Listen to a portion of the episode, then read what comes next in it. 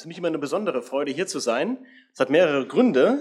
Wir sind ja als Familie Teil der bekennenden evangelisch reformierten Gemeinde in Gießen. Also gar nicht so weit von Wetzlar, wo ihr auch eine Gemeinde kennt, eure Muttergemeinde, die Emanuel-Gemeinde in Wetzlar. Und mit der Gemeinde sind wir auch befreundet, von Gießen aus, und tauschen auch hin und wieder mal unsere Prediger aus. Daniel Knoll oder Jonathan mal bei uns und wir auch mal bei denen. Und jetzt darf ich auch mal bei der Tochtergemeinde von der Emanuel-Gemeinde Wetzlar sein. Das ist ja auch eine besondere Ehre für mich, eine besondere Freude. Und dazu kommt, dass ich ja hier nicht nur die Tochtergemeinde von der Emanuel-Gemeinde Wetzlar äh, sein darf, sondern ich darf hier Freunde treffen, ich darf hier Familienmitglieder treffen, also meiner leiblichen Familie, und ich darf sogar ehemalige Arbeitskollegen hier treffen. Also von daher ist es für mich wirklich ein Ort, wo ich gerne sein darf.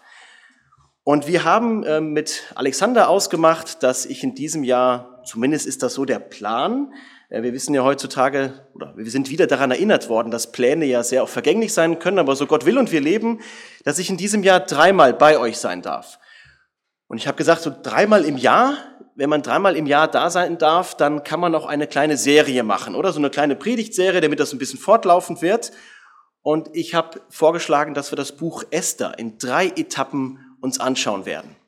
Das Buch Esther ist ja, ich denke, auch vielen Kindern bekannt. Das ist so eine ähnliche Geschichte. Manche denken, das wäre so die Geschichte, diese Aschenputtel-Geschichte in der Bibel, so ähnlich. Ihr kennt vielleicht das Märchen Aschenputtel, wo ähm, ein halbweises Mädchen ähm, eher, ja, eher von ihren Geschwistern verdrängt wird, eher in der unteren Schicht unterwegs ist, aber sie dann zu diesem, ähm, ja, zu diesem Prinzen oder die Frau oder die Frau vom Prinzen wird und eigentlich da zu Ruhm und Ehre kommt.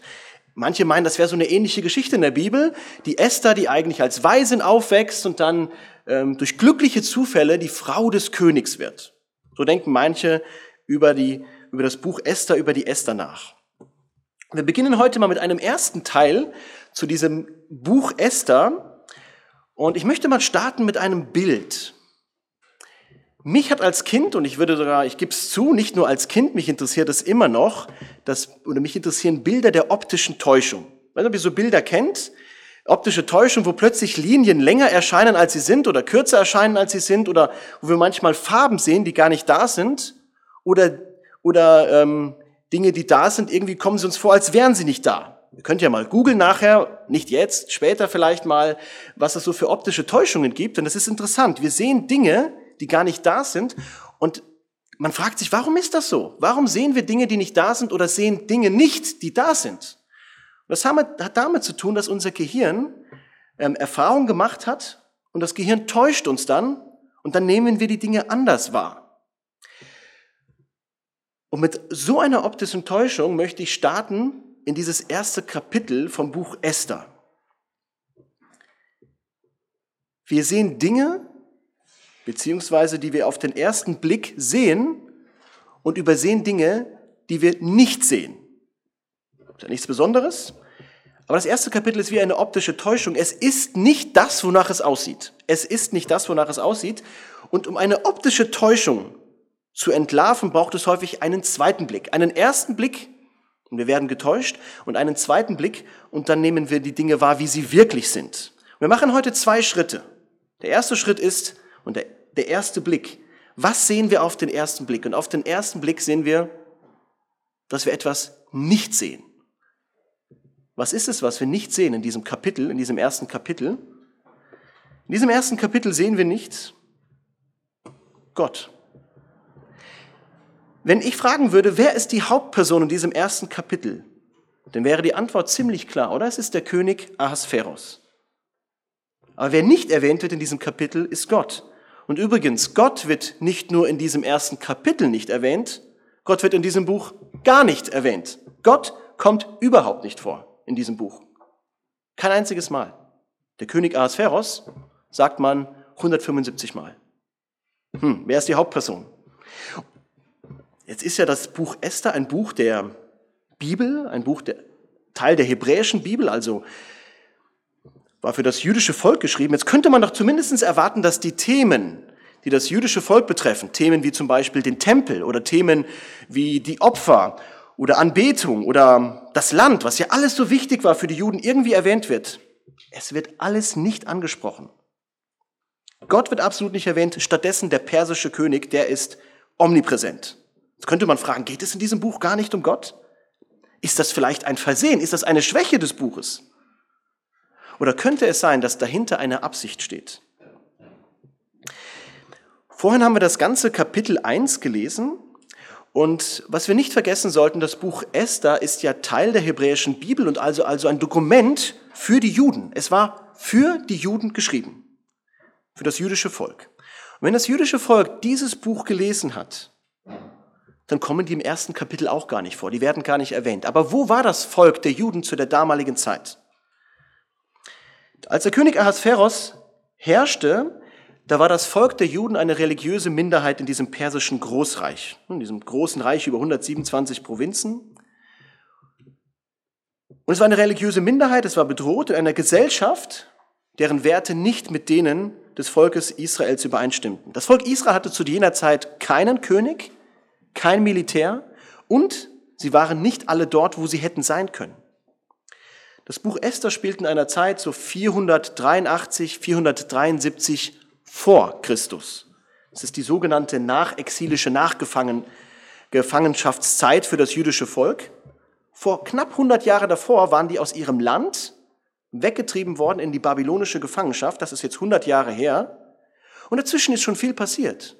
50 Jahre zuvor ist, sind viele aus dem Volk Israel wieder aus all diesen verstreuten Ländern zurückgekehrt nach Jerusalem. Das konnten sie. Das war damals möglich. Aber diese Geschichte, die wir hier haben in Esther, die spielt nicht in Jerusalem.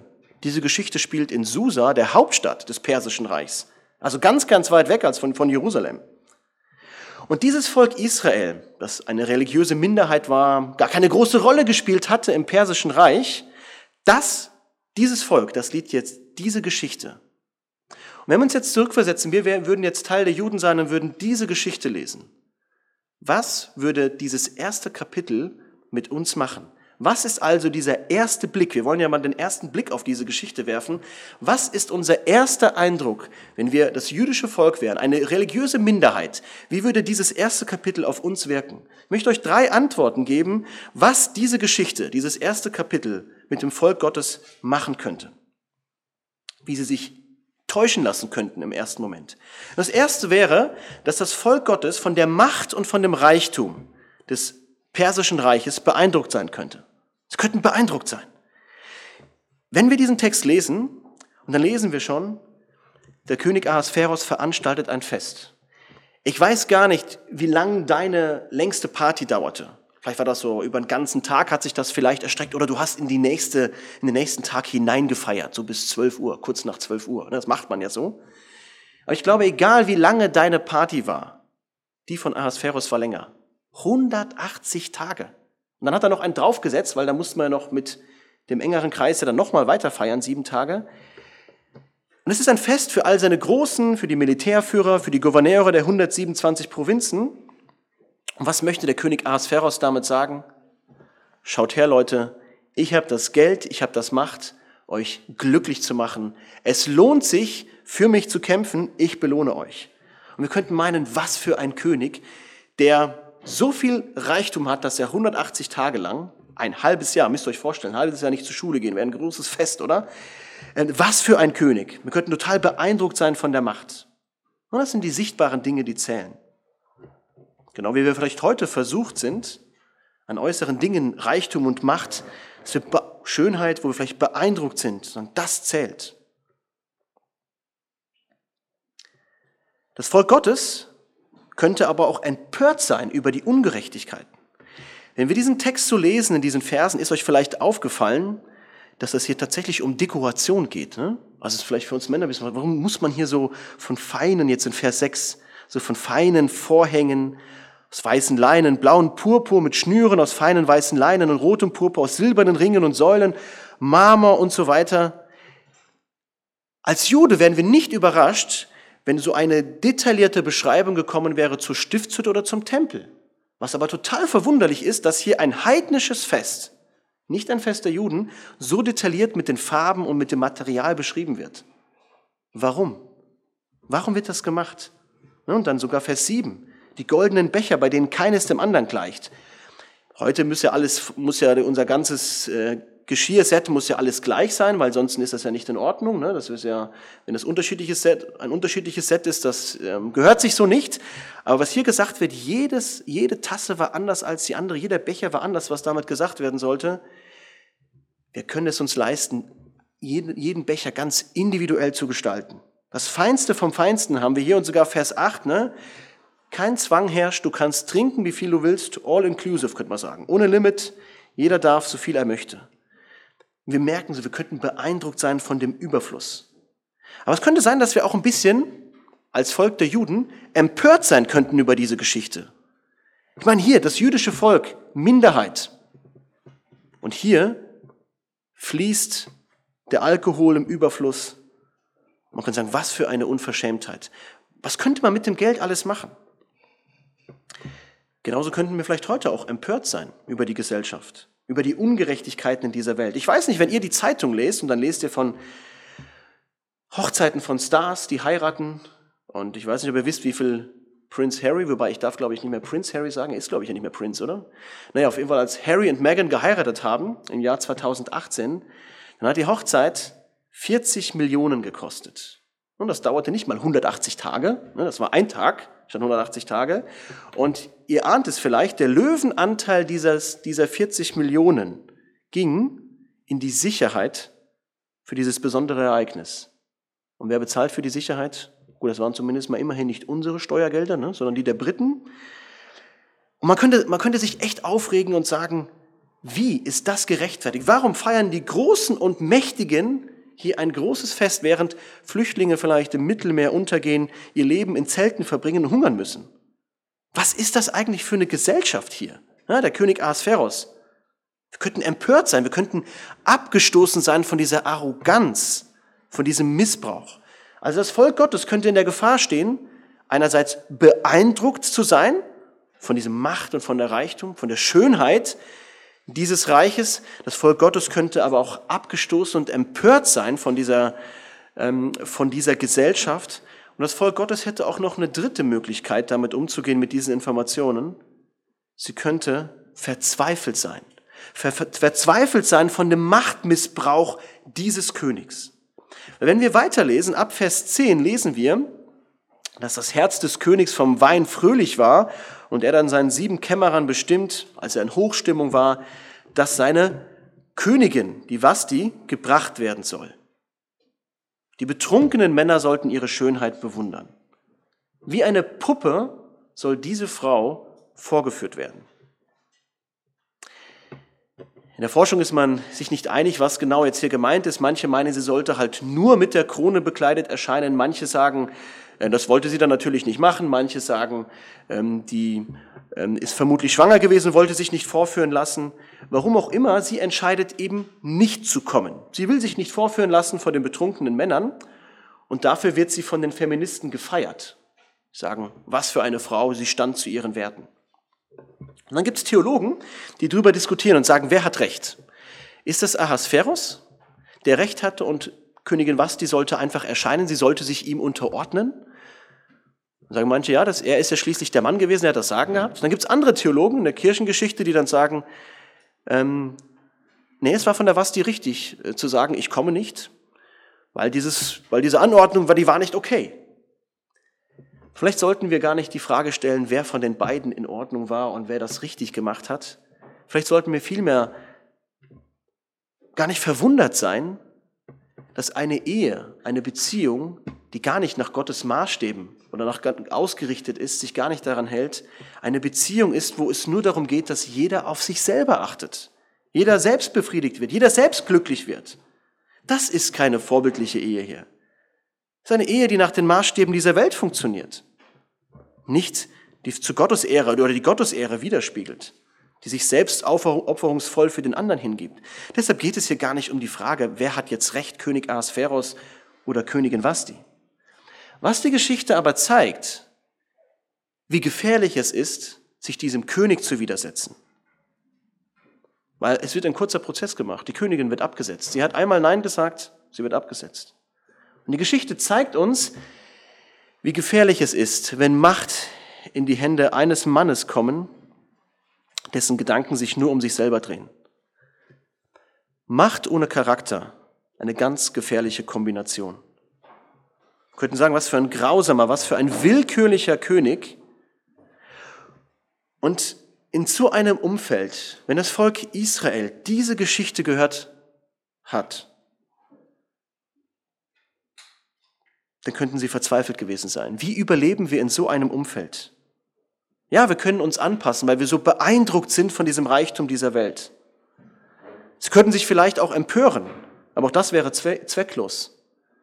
Sie standen in der Gefahr, anhand solcher oder aufgrund solch einer Situation verzweifelt zu sein. Und ich glaube, diese Geschichte ist eine Geschichte für uns heute. Das Volk Gottes heute, und das sind wir, wir stehen genauso in der gleichen Gefahr, entweder von der Gesellschaft beeindruckt zu sein, aufgrund der Schönheit, aufgrund der Macht, aufgrund des Reichtums dieser Gesellschaft. Wir können sagen, da wollen wir mit dabei sein, da wollen wir ein Teil dieser Gesellschaft sein. Wir können aber auch abgestoßen von dieser Gesellschaft sein und sagen, was ist das eigentlich für eine Gesellschaft? Aber wir könnten auch verzweifeln von dieser Gesellschaft, weil wir merken, hier passiert Machtmissbrauch. Vielleicht erlebst du das als Schüler, Mobbing in der Schule. Du erlebst Schikane. Vielleicht erlebst du das als Vater oder Mutter. Fühlst dich machtlos, dass andere Menschen über den Werdegang deines Kindes entscheiden. Vielleicht fühlst du dich als Arbeitnehmer fremdgesteuert oder als Bürger des Landes bevormundet. Das sind alles Möglichkeiten, die sich dem Volk Gottes damals wie auch heute bieten. Entweder beeindruckt zu sein, empört zu sein oder verzweifelt zu sein. Scheine, keine guten Alternativen, oder? Beeindruckt, empört oder verzweifelt? Und meine Frage ist wirklich, sind das alle Alternativen, die sich uns als Christen bieten? Auf den ersten Blick, und hier kommen wir zur optischen Täuschung, auf dem ersten Blick wäre das tatsächlich der Fall. Aber nur auf den ersten Blick weil Gott hier nicht gesehen wird. Ja, er wird auch nicht erwähnt. Und man könnte meinen, dass es eine Schwäche des Buches wäre. Aber kann es sein, dass gerade weil Gott, weil Gott hier nicht erwähnt wird, weil Gott hier fehlt, dass gerade der Bezug zu uns heute viel, viel besser ist, dass wir uns hineinversetzen können? Erleben wir das nicht heute genauso? All die Dinge, die heute so passieren, die wir so wahrnehmen, und ich finde, wir, sind eine, wir leben in einer speziellen Zeit, wo verschiedene Ängste uns auch äh, begleiten und wir verschiedene Ängste erleben. Und ich weiß nicht, was eure Diskussionen so in Familienkreisen, worum sich eure Diskussionen so drehen. Wir bleiben manchmal ziemlich innerweltlich. Das, was wir uns auf den ersten Blick sehen, das diskutieren wir. Und wir denken gar nicht an Gott, weil er ja nicht so eingreift, so sichtbar. Und wir fragen uns nicht, was er damit zu tun hat. Wir sehen nur die Menschen und sind entweder beeindruckt, wir sind empört, und ich glaube, in der letzten Woche haben wir genug Grund gehabt, empört zu sein. Aber ich glaube, einige von uns sind auch aufgrund der Ereignisse der letzten Woche tatsächlich verzweifelt und verängstigt, was noch in Zukunft auf uns zukommt. Und da stehen wir in der Gefahr, uns anzupassen, zu rebellieren oder zu verzweifeln. Aber das ist eine optische Täuschung, weil dann haben wir den Eindruck, Gott ist nicht da. Er kümmert sich nicht. Und jetzt machen wir den zweiten Schritt. Machen wir den zweiten Schritt und werfen einen zweiten Blick auf diese Geschichte. Und ich glaube, wenn wir diesen zweiten Blick auf diese Geschichte werfen, dann ist etwas nicht übersehbar. Vorhin gesagt, der erste, auf den ersten Blick ist etwas nicht sichtbar, aber auf den zweiten Blick ist etwas nicht übersehbar. Wenn wir begeistert, empört oder verängstigt sind von unserer Gesellschaft, dann kommen wir ohne Gott aus. Dann begehen wir einen Fehler.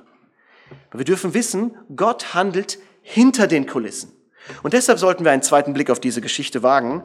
Und jetzt möchte ich euch auch zwei Antworten mitgeben. Wenn wir einen zweiten Blick auf diese Geschichte wagen, dann sehen wir etwas, nämlich den König Ahasveros. Und dieser König Ahasveros ist kein souveräner König. Dieser König Ahasveros ist kein souveräner König.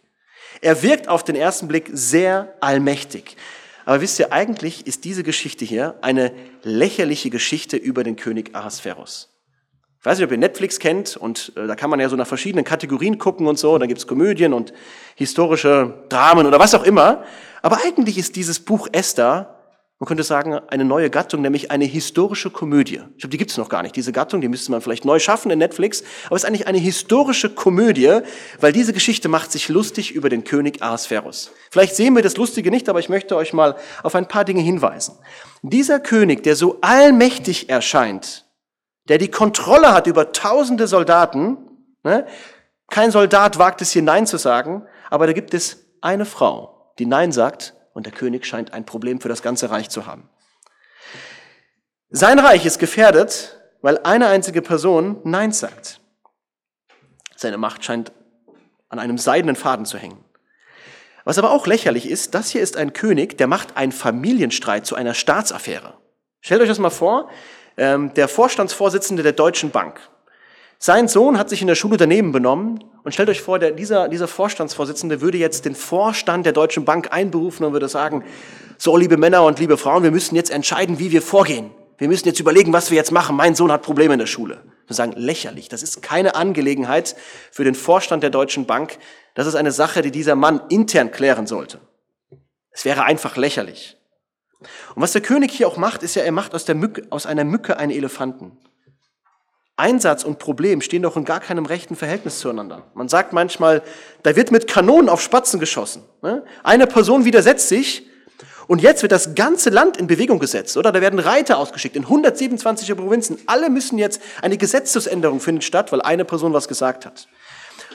Und das Allerbeste, es ist eigentlich eine peinliche Geschichte über den König und der König sorgt dafür, dass diese peinliche Geschichte im ganzen Land verbreitet wird. Ne? Vers 19 sagt er, ein Befehl, ähm, wenn es dem König gefällt, so wird er beraten, so soll ein königlicher Befehl von ihm ausgehen, ne, unter dem Gesetz der Meder und Perser, damit er nicht bloß vorübergehend gilt.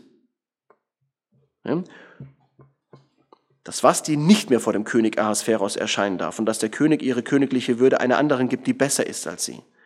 Dann meint er, Vers 20, wenn dann dieser Befehl des Königs, den er erlassen wird, in seinem ganzen Königreich, das Großes bekannt gemacht wird, so werden alle Frauen ihre Ehemänner in Ehren halten, Vornehme und Geringe.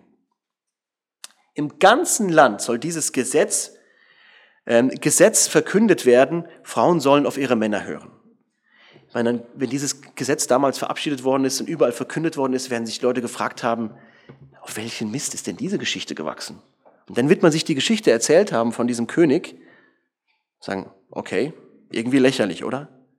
Und dieser König versucht, wie wir eben in Vers 20 gelesen haben, per Gesetz eine innere Haltung zu bestimmen.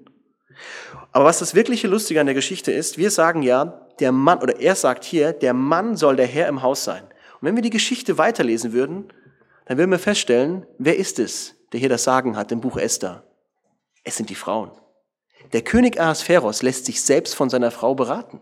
Später, wenn wir weiterlesen, fragt er die Esther immer wieder, was ist es, was ich dir tun kann? Was ist es, was ich dir tun kann?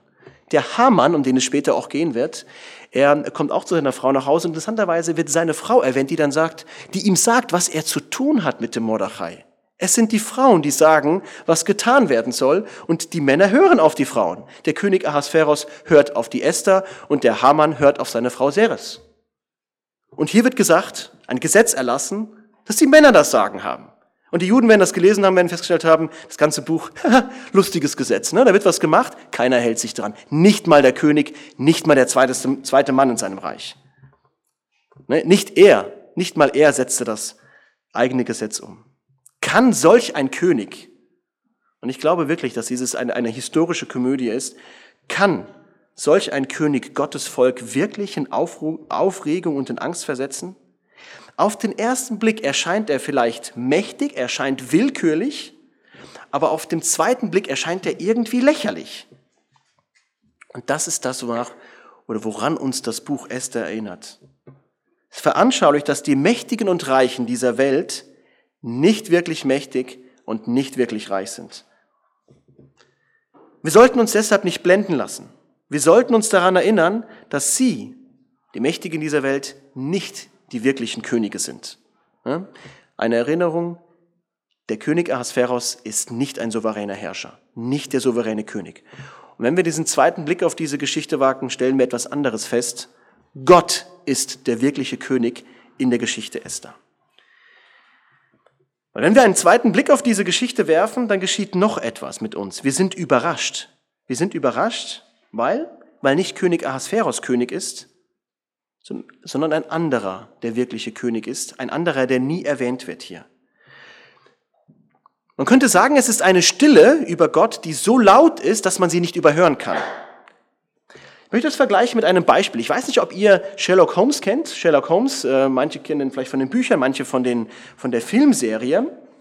Und es gibt ein, eine Geschichte von Sherlock Holmes, das ist äh, der Silberstreifen, heißt die Geschichte. Ich muss jetzt heute ein bisschen die Geschichte, ich crash ein bisschen die Geschichte, aber weil es jetzt wichtig ist, der Sherlock Holmes ist natürlich immer das Genie, das immer genau weiß, wie die Fälle zu lösen ist. Und er löst diesen einen Fall, Silberstreifen, indem er feststellt, dass ein Hund anwesend war aber der Hund nicht gebellt hat. Also das Spannende ist, er hat diesen Fall gelöst, weil der Hund nicht gebellt hat. Das heißt, etwas, das nicht, der Hund war still, ne, etwas, was nicht geschehen ist, löst den Fall. Und er hat gefragt, warum bellt der Hund nicht? Der Hund müsste doch bellen. Warum bellen Hunde nicht nachts? Weil sie entweder ist jemand da, den sie kennen. Ne? Jemand vertraut es und hat, der Hund hat es nicht nötig zu bellen. Und Sherlock Holmes hat den Fall gelöst, weil er darauf geachtet hat, was nicht geschehen ist. Und wir sollten einen Blick auf diese Geschichten werfen und darauf achten, was nicht gesagt wird, obwohl es eigentlich gesagt werden müsste. Es drängt sich auf, es müsste eigentlich gesagt werden, aber es wird so offensichtlich vermieden, dass es eigentlich so laut ist, dass wir es gar nicht überhören können. Und jetzt möchte ich nicht bei dem Kapitel 1 stehen bleiben, sondern ein Stück weitergehen, weil die Geschichte ja zusammengehört. Weil wenn wir den ganzen Text lesen würden, das ganze Buch, würde es jetzt zu lange dauern, ich erzähle ein bisschen nach. Im Kapitel 2, der König ist ja ohne Königin, lässt der König nach einem Ersatz suchen für die Königin und trifft dann zufällig, treffen die Diener des Königs auf die Jüdin Esther. Zufällig ähm, bleibt die jüdische Abstammung von Esther unbekannt. Ihre Schönheit begeistert alle und sie wird dann Königin vom Persischen Reich. Esther war aber die äh, der Vormund von der Esther war der Mordechai. Und zufällig war es Mordechai, der einen hohen Posten auch im Persischen Reich bekommt. Und ausgerechnet er bekommt mit, dass eine Verschwörung gegen den König geplant ist in Kapitel 2. Aber zufällig wird nicht ihm die Ehre zuteil, sondern ausgerechnet der Haman wird dafür, wird geehrt und wird zum Zweiten Reich im Mann ernannt. Dieser Haman ärgert sich aber über den Mordechai. Und er ist so sauer über den Mordechai, dass er sagt, ich möchte alle Juden töten lassen.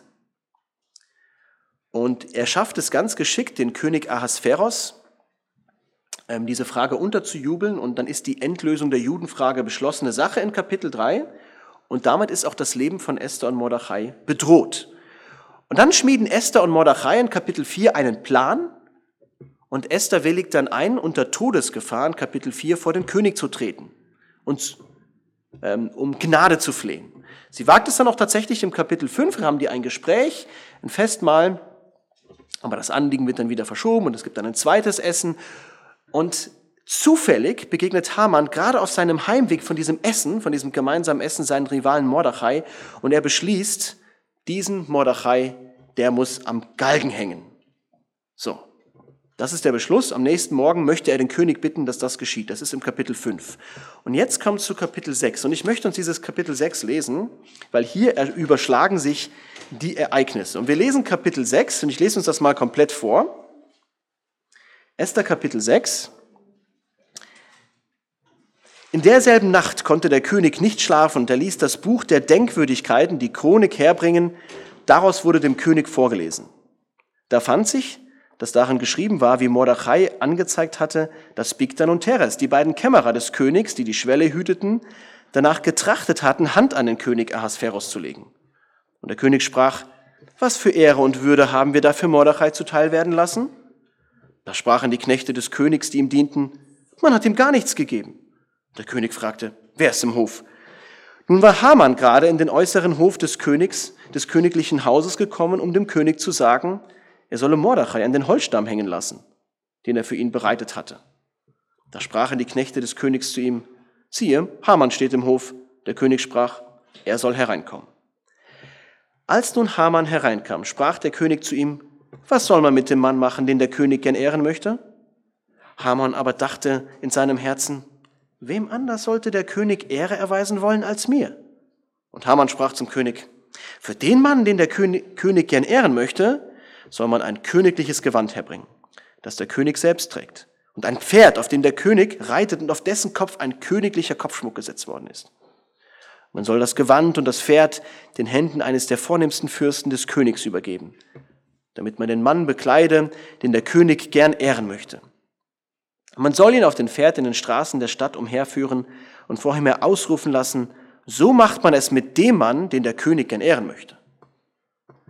Da sprach der König zu Haman, Eile, nimm das Gewand und das Pferd, wie du gesagt hast, und mache es somit Mordechai, dem Juden, der vor dem Tor des Königs sitzt. Lass es an nichts fehlen von allem, was du gesagt hast. Da nahm Haman das Gewand und das Pferd und bekleidete Mordechai und führte ihn auf die Straßen der Stadt und rief vor ihm her, so macht man es mit dem Mann, den der König gern ehren möchte. Darauf kehrte Mordechai zum Tor des Königs zurück, Haman aber eilte niedergeschlagen und mit verhülltem Haupt nach Hause. Und Haman erzählte seiner Frau Seres und allen seinen Freunden alles, was ihm begegnet war. Da sprachen seine Weisen und seine Frau Seres zu ihm, wenn Mordechai, vor dem du zu fallen begonnen hast, vom Samen der Juden ist, so kannst du nichts gegen ihn ausrichten, sondern du wirst gänzlich vor ihm fallen. Während sie aber noch mit ihm redeten, kamen die Kämmerer des Königs und führten Haman rasch zu dem Mahl, das Esther zubereitet hatte. Zufällig in dieser Nacht fand der König keinen Schlaf. Zufällig ließ Ahasveros sich deshalb die Chroniken vorlesen. Ich meine, zur Ablenkung hätte er sich alles andere bringen lassen können. Ne?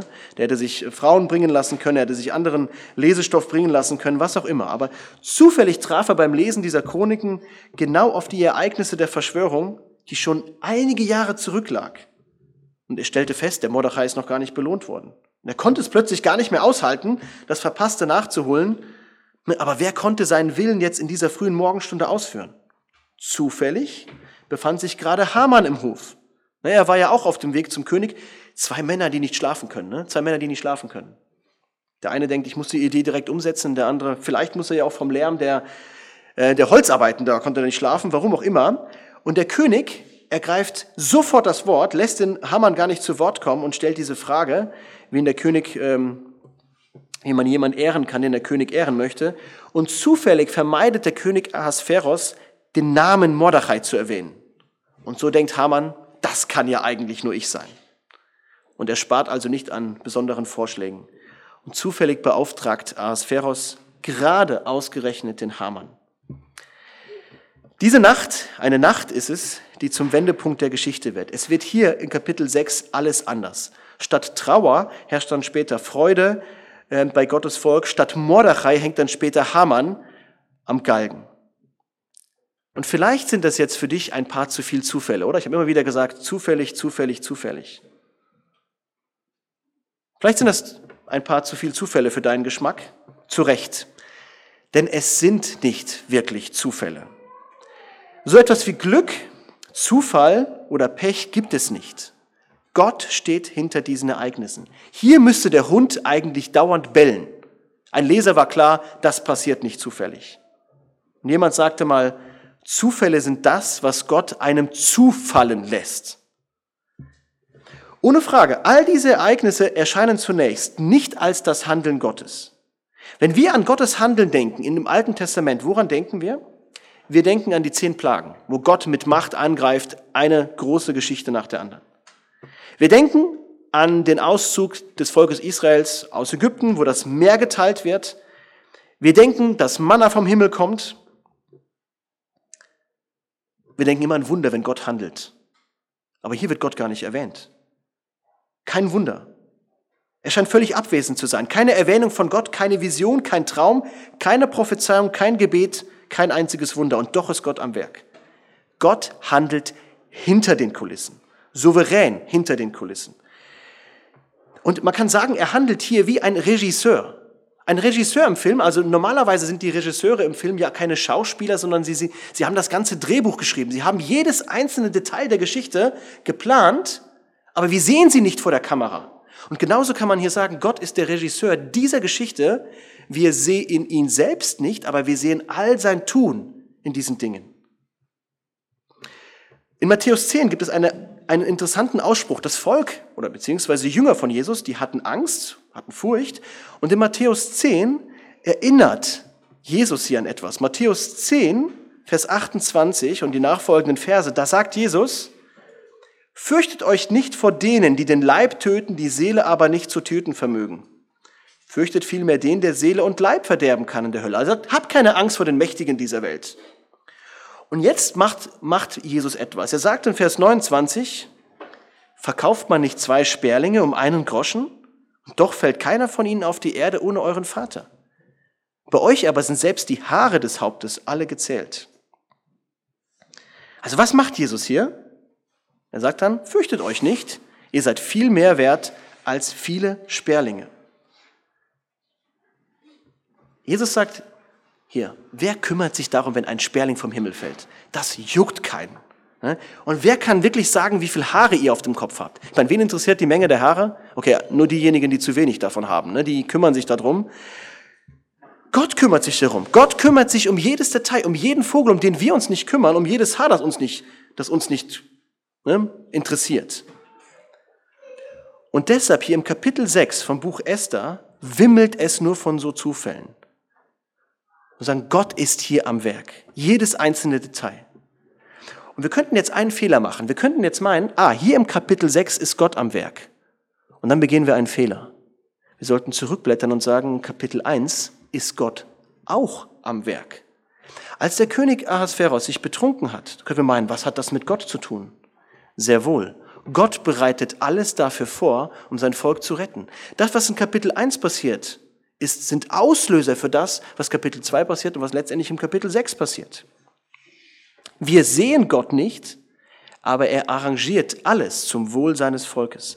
Und jetzt könnt ihr den Test machen für euer eigenes Leben. Also wenn du verheiratet bist, frag dich mal, wie hast du deinen Partner kennengelernt? Ne, wann, wann gab es diesen ersten unbedeutenden Blick. Ne? Und kurze Zeit später, zack, Ring am Finger. Ne? Ach, ganz so schnell ging es da nicht. Äh, bei manchen vielleicht schon, äh, bei einem vielleicht ein bisschen länger. Aber es fing alles klein an. Das sind so die kleinen Details, die dann zum großen Ganzen führen. Wir dürfen diese kleinen Details gar nicht, ähm, gar nicht übersehen. Oder wie bist du zu deinem Job gekommen? Ja, da war vielleicht das erste, vielleicht unbedachte Gespräch bei irgendeiner Party mit irgendjemandem, dann jemand der Hinweis, ach du, ähm, ich habe da mal eine Idee. Unser Leben zeigt schon, dass die ganzen Details zu etwas Großem Ganzen führen. Und deshalb die Erinnerung, vielleicht sind wir geblendet, heute geblendet von der Größe, von der Schönheit und von der Macht. Aber ich glaube, was uns die letzten Wochen mehr beschäftigt, ist, dass wir empört sind und dass wir verängstigt sind von der Ungerechtigkeit und von der Willkür gewisser Leute. Vielleicht die politische Entscheidungen, die in Mainz, Berlin, Brüssel, Moskau oder Washington, wo auch immer geschehen. Wir fühlen uns bedroht. Und deshalb sollten wir aber uns nicht täuschen lassen Lass, das ist vielleicht auf den ersten Blick so, aber lasst uns den zweiten Blick auf eine Geschichte wagen und dann nehmen wir Gott hinter diesen Kulissen wahr. Und es erinnert uns daran, dass wir Menschen uns schon einmal haben täuschen lassen. Die Welt unterlag schon einmal einer optischen Täuschung, nämlich in den Augen der Menschen war der Jesus unbedeutend. Und es sah danach aus, auf den ersten Blick, dass sein Tod am Kreuz eine Niederlage war für seine Jünger. Aber all das musste geschehen, damit wir von unserer Schuld befreit werden können. Es war Gottes Plan und dazu gehörte jedes Detail aus dem Leben von Gott. Und wir heute wissen, dass sein Plan noch nicht abgeschlossen ist. Es wartet noch etwas auf uns. Jesus wird wiederkommen und all das, was jetzt gerade in diesen Tagen, in diesen Wochen passiert, jedes Detail gehört zu seinem großen Plan. Und ich finde, es gibt keine bessere Erinnerung für uns in diesen Wochen als die Tatsache, dass jedes Detail, jeder Sperling und jede Entscheidung eines Politikers in den Händen Gottes ist. Und das ist die Ermutigung, wenn wir die Dinge nicht sehen, dass wir einen zweiten Blick auf unsere heutige Geschichte wagen. Und dann können wir getrost sein, können wir entspannt sein, weil wir wissen, da sitzt jemand, der der wirkliche souveräne Herrscher ist. Amen.